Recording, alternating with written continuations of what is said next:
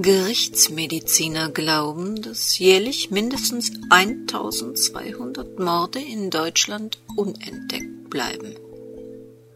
Sie fragen sich, wie das sein kann. Mediziner sind Menschen. Und Menschen haben neben der Abscheu vor Toten einen tiefen Glauben an Wahrscheinlichkeiten. Sie glauben an die Wahrscheinlichkeit, dass ein 80-Jähriger eines natürlichen Todes starb. Oder an die Wahrscheinlichkeit, dass eine 30-Jährige mit bekanntem Herzleiden diesem auch erlegen ist. Deshalb ersparen sich Ärzte zuweilen die Pflicht, die vielleicht sogar schon von Verwesungsgeruch erfasste Leiche auszuziehen und umzudrehen. Und so bleiben Einstiche und Würgemale für immer verborgen. Willkommen in der Welt des Krimi-Kiosk. Willkommen in der Welt von Henrietta Pazzo. Bittersüß, ein Kriminalroman von Henrietta Pazzo in 17 Episoden. Eine Produktion des Krimi-Kiosk Verlages Petra Weber in Köln. Sprecherin Petra Weber. Sie hören Episode 4. Der Preis stimmte, und nur darauf kam es an. Trotzdem, eine Verwüstung diesen Ausmaßes hatte selbst Heribert Neuerburg noch nie gesehen. Einmal musste er die Wohnung eines verstorbenen Messis ausmisten. Bis zu diesem Tag wusste er nicht einmal, dass es so etwas gab oder wie man es nannte aber der Krempel wurde einfach nur weggeschaufelt und zum Müll gebracht. Hier war es anders. Alles war verklebt. Mit Spezialgeräten mussten die Kollegen Boden und Wände abstrahlen. Und immer wieder tauchten Scherben von Kompott, Chutney und Marmeladengläsern auf. Leid stand überall drauf. Auf wirklich allen Kartons und Verpackungen stand immer Leid oder Diät aber das Zeug klebte keineswegs leid. Auch der andere Kram pappte wie Zement. Im Stillen stellte Heribert Neuerburg sich die Mieterin dieser Müllkippe als fette Matrone in zu engen Radlerhosen vor. Vielleicht war sie aber auch so eine magersüchtige Ziege, die sich alle zwei Stunden auf die Waage stellte, um ihr Idealgewicht zu bewundern. Seltsam. Eine Waage hatte er unter den Trümmern nicht entdeckt keinerlei Fitnessgeräte oder Diätkochbücher. Ob das mit den Diätgerichten funktionierte?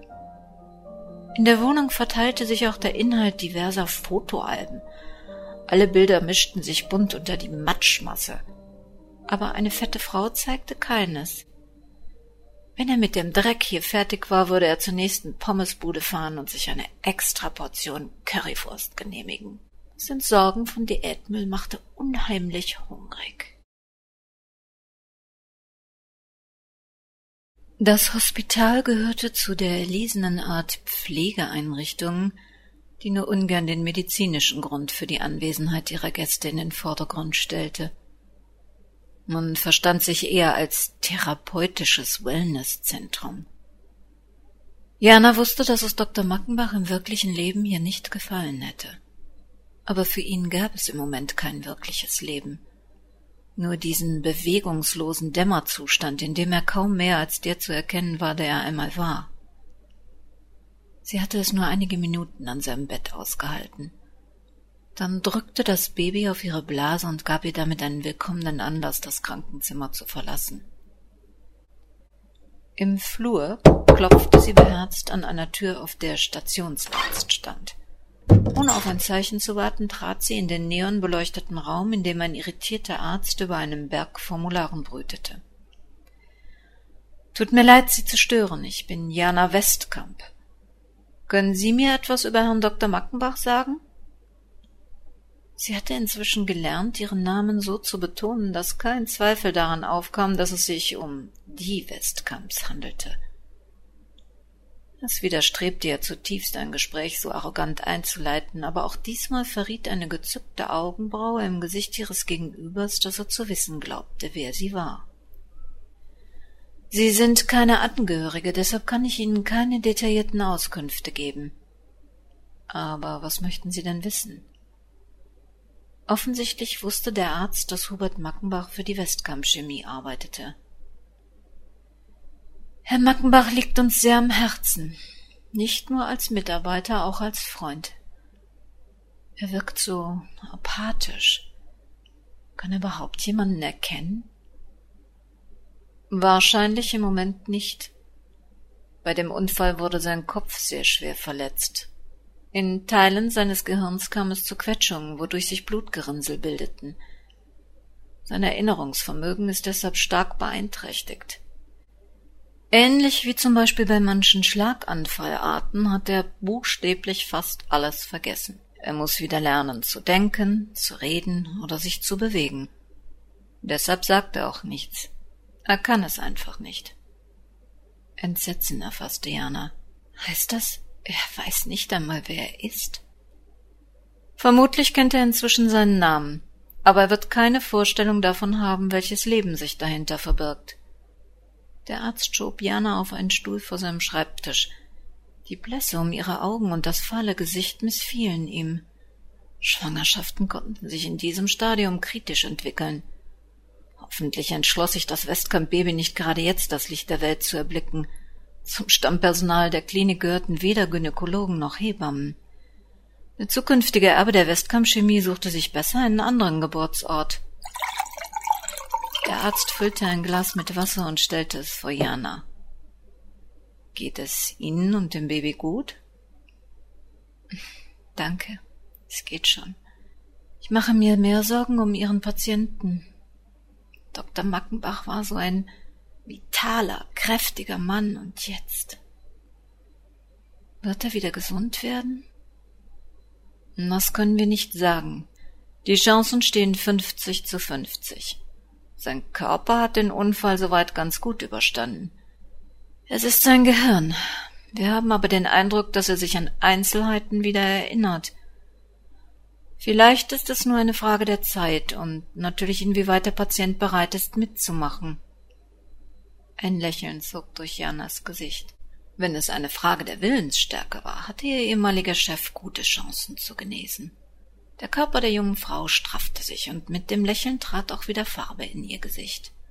Der Arzt begleitete sie zur Tür. Merkwürdig, wie unterschiedlich menschliche Reaktionen sein konnten. Gestern hatte er exakt dieselben Fragen beantwortet, mit fast denselben Worten. Aber statt eines Lächelns waren dunkle Wolken durch das Gesicht von Markus Westkamp gezogen. Die Wohnung war nicht wiederzuerkennen. Neuerburg und Co. hatten ganze Arbeit geleistet. Und mitten in strahlend hellen Räumen strahlte ein überaus zufriedener Neuerburg persönlich. Sichtlich erfreut schüttelte er unablässig im Wechsel Barbaras und Sandras Hand. Sagen Sie selbst, haben wir das nicht gut hingekriegt? Alles wieder blitzblank. Sandras Blick trübte sich. Konnten Sie nichts retten? Tut mir leid, da war nichts zu machen. Ein paar Fotos und etwas persönlicher Kram. Ein bisschen Modeschmuck und so. Die haben wir in zwei Kartons gesammelt. Stehen im Schlafzimmer. bei dem Rest ging nix mehr. Selbst der Klavierbauer hat den Kopf geschüttelt. Das Gerät war hin. Nur noch Müll. Sorry. Enttäuscht registrierte Neuerburg Sandras Tränen, die nun unaufhaltsam über ihr Gesicht rannen. Mädel, nu weinen sie doch nicht. Die Polizei hat gesagt, dass nix gestohlen wurde. Die haben nur was gesucht. Nachdem Sandra daran nichts Tröstliches finden konnte, schluchzte sie noch heftiger. Barbara nahm sie in den Arm. Haben Sie irgendeine Ahnung, was die gesucht haben könnten? Hat Ihre Tante Bargeld oder wertvollen Schmuck versteckt? Oder vielleicht irgendwelche wichtigen Papiere? ich weiß noch nicht mal, wer die sind. Meine Tante arbeitete nicht beim Geheimdienst oder in der Spionageabwehr.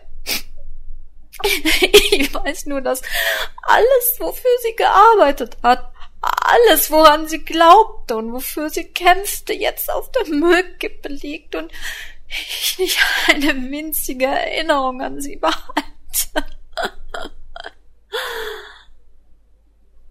Ein Blick durch die leere Wohnung schien sie zu bestätigen. Das stimmt nicht ganz. Die Firma Neuerburg hat immerhin zwei Kartons im Schlafzimmer gerettet. Vielleicht findet sich darin noch etwas, das Sie als Andenken benutzen können, versuchte Barbara sie zu trösten. Neuerburg fand die Zeit zum Abschied gekommen. Bei der Durchsicht der verklebten und beschädigten Fotos konnten erneut Tränen fließen. Also, wir werden hier ja nicht mehr gebraucht. Ich wollte Sie nur mal was ganz anderes fragen. Das klingt womöglich komisch, aber war Ihre Tante sehr dick? Zum ersten Mal seit Barbara sie kannte, lachte Sandra herzhaft und laut. nein, nein, von Natur aus hatte Tante Ruth das, was man eine Idealfigur nennt. Geradezu Modellmaße. Dabei konnte sie essen, was sie wollte. Warum fragen Sie? Ach, nur so. Meine Frau wollte wissen, ob die Diätsachen was taugen. Meine Tante machte keine Diät. Na ja, dann war sie vielleicht zuckerkrank. Wozu hätte sie sonst die ganze Küche mit diesem zuckerfreien Süßkram vollgestopft? Egal. Ich muss jetzt los. Die Rechnung kommt per Post. Vielleicht findet die Polizei die Kerle ja doch noch. Viel Glück! Neuerburg zog die Wohnungstür leise hinter sich zu. In dem Raum, der einst das Schlafzimmer von Ruth Stetter war, roch es nach Farbe und Lack. Barbara öffnete eines der Fenster und ließ einen sonnigen Sommermorgen das Zimmer durchfluten. Möchten Sie jetzt allein sein? Barbara vermied es bewusst, Sandra direkt anzusehen. Bitte nicht. Bitte bleiben Sie noch, flüsterte die junge Frau. Peinliche Stille erfüllte den Raum. Um diese unangenehme Atmosphäre zu entspannen, besichtigte Barbara die einzelnen Räume.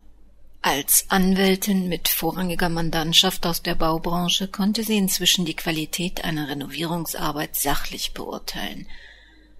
Und das, was Heribert Neuerburg abgeliefert hatte, war eine saubere, ordentliche Arbeit. Im Schlafzimmer saß Sandra auf einem der beiden Kartons und starrte schweigend durch das frisch gestrichene Fenster auf die gegenüberliegende Hauswand. Auch heute faszinierte Barbara ihr gekonntes Outfit. Falls sie wirklich Frauen liebte, zeigte sie dies keineswegs durch unweibliche Ausstrahlung. Eine sommerliche Bluse mit Millefleur-Muster wickelte sich um einen blöfarbenen Rock, der sich verspielt an ihren Knien kräuselte. Kleine Goldkreolen mit topasfarbenen Herzen glitzerten mit ihren Augen um die Wette. Neben einer passenden Figur besaß sie auch einen akzentuierten Geschmack. Barbara verschwendete einen kurzen Gedanken an die Frage, ob derart filigrane Kleidungsstücke auch in ihrer Größe hergestellt wurden, und gab sich mit einem tiefen Seufzer darauf selbst eine Antwort. Aus eigener leidvoller Erfahrung kannte sie die vielen Leitprodukte, die hier den Küchenboden verschmiert hatten. Und auch sie fand es eigenartig, dass eine Frau, die es nicht nötig hatte, ihre Geschmacksnerven mit diesen Kunstprodukten zu quälen, so viel von dem Zeug in ihrer Wohnung aufbewahrte. Noch immer starrte Sandra schweigend aus dem Fenster. Da sie nicht sehr gesprächig war, würde Barbara wohl nie erfahren, was sie so brennend interessierte. Für eine Anwältin gab es hier nichts mehr zu tun. Die Abnahme der Renovierungsarbeiten konnte bedenkenlos unterschrieben werden. Wertgegenstände zur Katalogisierung gab es nicht mehr, und die Anzeige bei der Polizei führte mit Sicherheit nicht zu einer Festnahme. Was werden Sie mit der Wohnung machen? Sandra erwachte aus ihrer Lethargie. Keine Ahnung. Vielleicht verkaufe ich sie. Oder ich vermiete sie. Einziehen kann ich hier nicht. Obwohl die Wohnung leergeräumt ist, erinnert mich alles an Tante Ruth. Das könnte ich nicht ertragen. Stellen Sie sich vor, ich trinke mal versehentlich Kaffee aus einem kapitalistisch ausgebeuteten Herstellerland, Wahrscheinlich fallen dann alle Bilder von der Wand oder die Möbel hopsten auf und ab. Ich kann mir immer noch nicht vorstellen, dass alle ihre Ideale, alle ihre kämpferischen Ideen einfach mit ihr ertrunken sein sollen. Weg, für immer verschwunden, ihr inneres Bild auf dem Grund eines Badesees treibend. Ich fürchte einfach, Tante Ruths Geist könnte hier noch leben. Das ist mir unheimlich. Barbara glaubte an Intuition, unbewusste Wahrnehmungen, vielleicht sogar an Eingebungen, aber Geister von Verstorbenen gehörten klar ins Reich des Aberglaubens. Ihr machte mehr die Vorstellung von diesem inneren Bild zu schaffen. Vor dem Einschlafen grübelte sie jetzt neuerdings stundenlang über ihr eigenes Inneres nach. Gab es da eine heimliche Vorstellung, wie sie sein wollte? Es ist wahrscheinlich vernünftig, die Wohnung zu verkaufen. Zumal Sie doch sicher selbst bereits eine schöne große Wohnung haben, vielleicht sogar größer und besser geeignet, falls Sie mal eine Familie gründen möchten. Sandra ging auf Barbaras plumpen Vorstoß gar nicht ein. Ihre Gedanken kreisten noch immer um ihre tote Tante. Hat man Schmerzen beim Ertrinken? Keine Ahnung. Ich weiß es nicht. Aber ich glaube, es geht zumindest relativ schnell. Eure Tante nicht Schwimmerin? Oh nein. Sie besaß sogar jede Menge Sportabzeichen. Im Sommer schwamm sie regelmäßig in diesem Badesee, morgens als allererste direkt nach Sonnenaufgang. Sie war körperlich topfit. Vielleicht behielt sie deshalb ihre gute Figur so lange. Und äh, wieso ist sie dann ertrunken? War es zu kalt oder wurde sie behindert? Genau weiß man es nicht aber ein strangartiger Bluterguss an einem Fuß lässt vermuten, dass er sich im Bodenbewuchs verfangen hat und nicht wieder auftauchen konnte. In Panik fand sie nicht mehr an die Oberfläche und ist ertrunken. Wie tragisch. Konnte ihr niemand helfen? Um diese frühe Zeit gibt es keine Badeaufsicht am See, doch keine anderen Schwimmer. Man fand ihren Leichnam an der Oberfläche treibend, als die ersten Besucher den See erreichten. Da war es zu spät. In diesem warmen Frühlingsmorgen des 29. Mai ist sie gestorben. Ein ungutes Gefühl stieg in Barbara hoch. Sie wusste, nein, sie fühlte als Anwältin immer, wenn im Schriftsatz ihrer Gegner etwas nicht stimmig passte, wenn Unsicherheiten und Schwächen überdeckt werden sollten.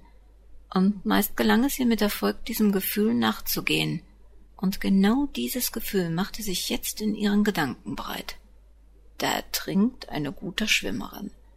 Da schwimmt ein Körper nach kurzer Zeit an der Oberfläche, der sich eigentlich im Unterwassergeflecht verfangen hatte.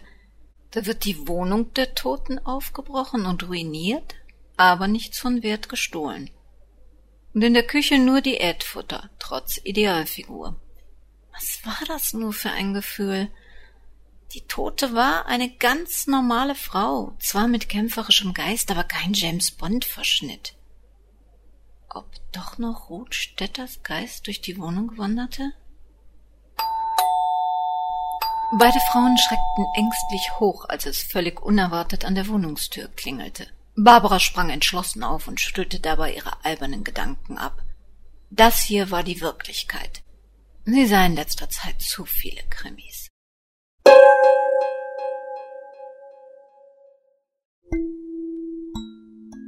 Auf unserer Webseite www.krimikiosk.de, die Sie jetzt in einem neuen Design vorfinden, das Ihnen etwas mehr Übersichtlichkeit und eine einfachere Handhabung ermöglichen soll, können Sie sich über alles rund um das Thema Krimi, Krimis zum Hören, Sehen und Lesen informieren. Sie finden dort auch das Impressum zu dieser Sendung des Krimikiosk Verlages Petra Weber in Köln. Die Musik im Hintergrund war von Ema Emanuel Kotten. Wir freuen uns über Ihren Besuch, auch über Feedback zur neuen Seite und freuen uns auf die Sendung in der nächsten Woche. Bis dahin, wie immer, passen Sie gut auf sich auf. Das Leben kann so entsetzlich kurz sein.